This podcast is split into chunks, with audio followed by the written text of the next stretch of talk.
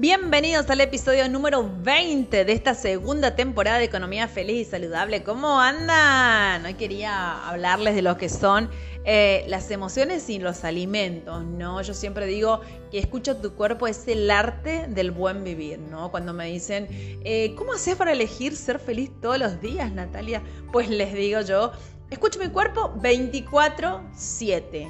Lo que siento cuando estoy con gente, cuando estoy en algún lugar, cuando me, cuando me alimento, qué siente mi digestión, ¿sí? cómo está mi humor con eso que ingiero, ¿no? Cuando, cuando ingiero carnes, cuando ingiero carbohidratos, cuando ingiero bebidas con gas o con alcohol, absolutamente todo presto atención.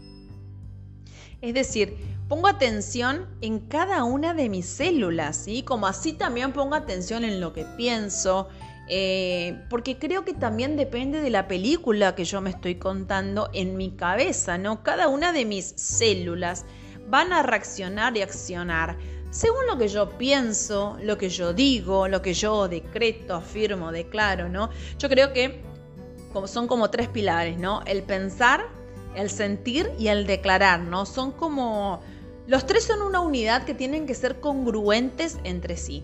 Si una de estas falla, la cosa no funciona y yo no estaré evolucionando y mis células no estarán respondiendo a mi favor y el universo no va a estar conspirando hacia eh, mis deseos, ¿no? Debemos ser conscientes del deseo, del sentir, del pensar y del actuar. ¿Y cómo tiene que ser esto?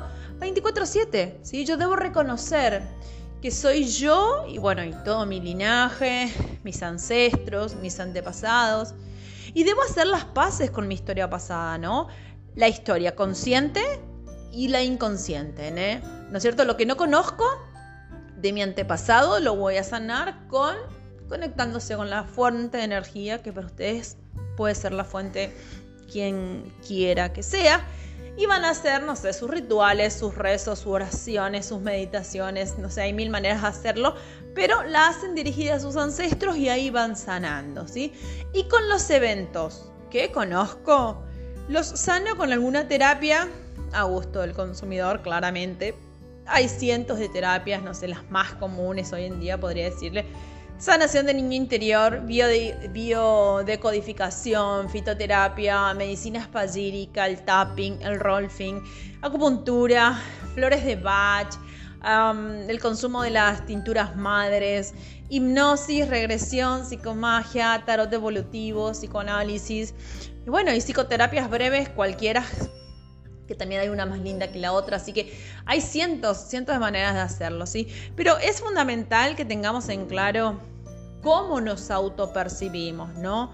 Somos un cuerpo físico, pero también somos emociones, ¿sí? Yo puedo estar bien físicamente, pero puedo sentir rabia, ¿sí? Y eso me está enfermando y está enfermando mis órganos, porque cada emoción tiene una parte de tu cuerpo para ser escuchada. Como siempre digo, emoción, si es movimiento antes que acción.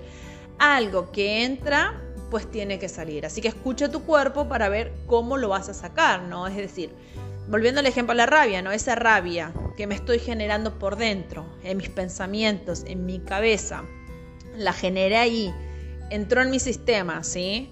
Porque entra como impulsos eléctricos y se alojas en los, en los órganos. Me voy a ocupar de canalizar para darle la mejor salida posible a esa rabia, ¿no es cierto? O no sé, como hacen otras personas que prefieren dejarlo ahí adentro, esa rabia guardada, acumulada. La dejo dentro de mi cuerpo hasta que somatice en un órgano y de acá a un tiempo, boom, despierto una enfermedad, ¿no? Hablando de las emociones, eh, siempre me preguntan por el miedo, así que les voy a decir antes que se la pregunten ustedes, les voy a decir el miedo. Eh, lo opuesto al amor es el miedo. ¿Qué es el amor? El amor, la valentía, el deseo, la alegría, la adrenalina, todo eso es amor, ¿sí? Si yo me lleno de todas estas emociones que les acabo de nombrar, que es lo opuesto al miedo, yo no puedo generar miedo porque ya no hay espacio para esa emoción, ¿sí? ¿Por qué? En lo posible tratamos de minimizar esa emoción, como todas las emociones tienen pleno derecho de ser sentidas y a ser expresadas, ¿no? Pero yo digo de darle la menor trascendencia a nivel mental porque ¿qué hace la, eh, el miedo? Paraliza. El miedo me bloquea, me inhibe, no me deja avanzar, no me deja pensar, ¿sí? Entonces, eh, pensemos en todo lo que tenga que ver con lo opuesto al miedo, ¿sí? Tengamos siempre en claro eh, esto, es muy importante.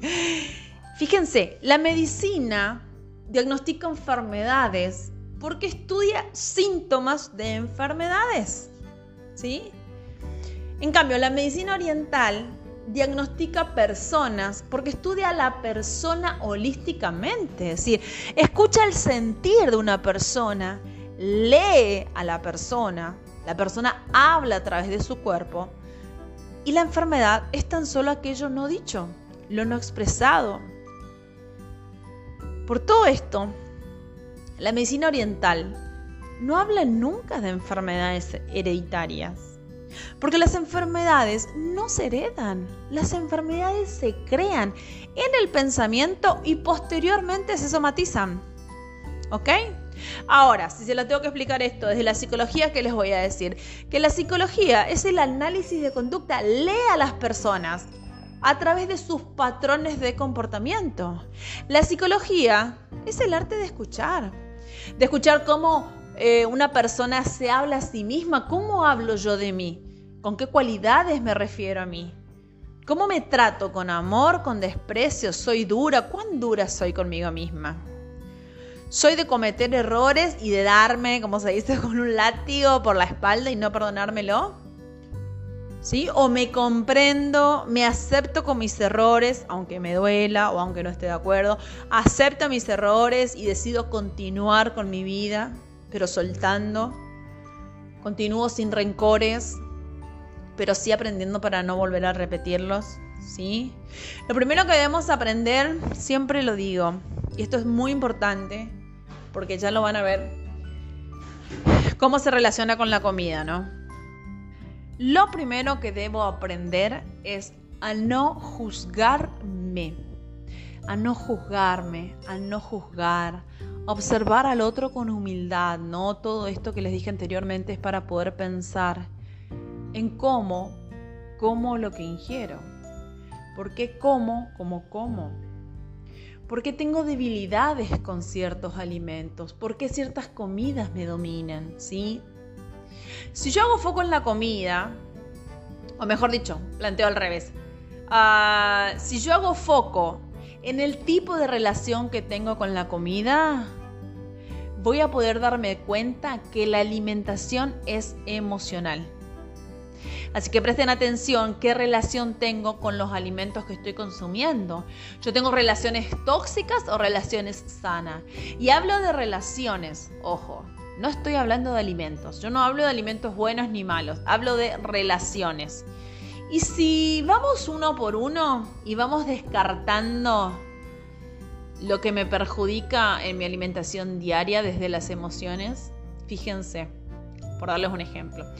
Eh, si yo consumo bebida alcohólica, ¿por qué lo hago? ¿Por placer o para olvidarme de alguien? ¿O para olvidar algo? ¿O para pasar una angustia? ¿O para acordarme de alguien? O sea, ¿qué relación tengo yo con esa bebida alcohólica? ¿Con qué frecuencia lo hago? ¿Qué importancia le doy a esa bebida en cada uno de mis días? ¿Se dan cuenta cómo yo no estoy haciendo foco en lo que consumo, sino en la relación que tengo con lo que estoy consumiendo. Y por otro lado, siguiendo otras terapias alternativas, está comprobado que la relación que yo tengo con la comida es la relación con la figura materna, con lo femenino, eh, mi relación con la madre tierra, con la naturaleza. Por eso los alimentos emocionales son los que nos separan de nuestra fuerza, de nuestra voluntad, de nuestra autonomía, ¿sí? Y así también las adicciones a las comidas tienen su momento en cada etapa de la crianza, ¿no? Fíjense, si una persona adulta tiene una adicción a los, a los adultos, a los, a los dulces, por ejemplo, ese adulto está haciendo cosas de niños. Hay algo de su infancia que quedó ahí atrapado, que, tendrá su, historia, ¿no? Pero son cosas a, descubrirlas, a trabajarlas, más cuando queremos cortar ciertas adicciones, ¿sí? Y como los alimentos son emociones, es por eso que la dieta perfecta no existe, señoras y señores, porque no existe la emoción perfecta, porque no existe el alimento perfecto y porque tampoco está bien que demonicemos a ciertos alimentos, ¿sí? No hay alimentos buenos y malos. Hay alimentos que según la relación que yo tenga me perjudican o me benefician. Eso es lo que yo quiero que veamos, ¿no? Por ejemplo, ¿qué significado tiene mi comida ideal, mi comida preferida? Si prestan atención, eso es amor. Mi plato preferido es la expresión del amor. Obviamente que el amor tiene muchas formas, una infinidad de formas para hacerlo realidad y para expresarlo. Pero amar un plato de comida, tener una comida preferida, es una de las tantas expresiones del amor. ¿Sí? La nutrición y la psicología van muy de la mano. Y escucha tu cuerpo es la mejor terapia para dar el primer paso en este despertar de conciencia. Ya no podemos estar dormidos, ya no podemos dejar todo en manos del otro. En esta nueva era, yo me voy a empoderar y voy a tomar las riendas de mi vida, voy a trazar mis metas y voy por ello. ¿Sí? Basta de dietas que no sirven, ninguna dieta funciona. ¿Por qué? Porque no hay una emoción ideal. Somos, lo que tenemos que hacer es con todas nuestras emociones tenerlas en balance, tenerlas en equilibrio, nunca estar de un lado o del otro ni ser extremista con nada. Buscar el equilibrio, ¿sí? Eso es saludable y eso nos va a llevar a tener una alimentación saludable, ¿sí? Hay alimentos que para algunos cuerpos está bien y para otros cuerpos les hace mal. ¿Por qué? Porque yo qué tengo con esa comida, qué relación tengo con esa comida, qué me pasa. ¿Sí? Así que bueno, espero que les haya gustado el podcast de hoy. La verdad que la alimentación y las emociones, la nutrición y la psicología, las conductas y la alimentación van muy de la mano, no se pueden separar. Así que eh, quiero que lo piensen, que lo mediten, que lo analicen, que vayan alimento por alimento que consumen en su día a día y que vayan descartando aquellas relaciones que para ustedes son tóxicas y aquellos alimentos que ustedes sienten que los hacen sentir bien, que les levanta el ánimo, que los pone pila a pila, a esos le vamos a hacer foco para tratar de hacerlo eh, en consumo diario para nuestro bienestar, ¿sí? Siempre bajo una perspectiva de un nutricionista, si pueden, mejor, pero quiero que presten atención en qué les dice su cuerpo. Recuerden que escucha tu cuerpo es el arte del buen vivir. Eh, besos, los quiero y hasta un próximo episodio.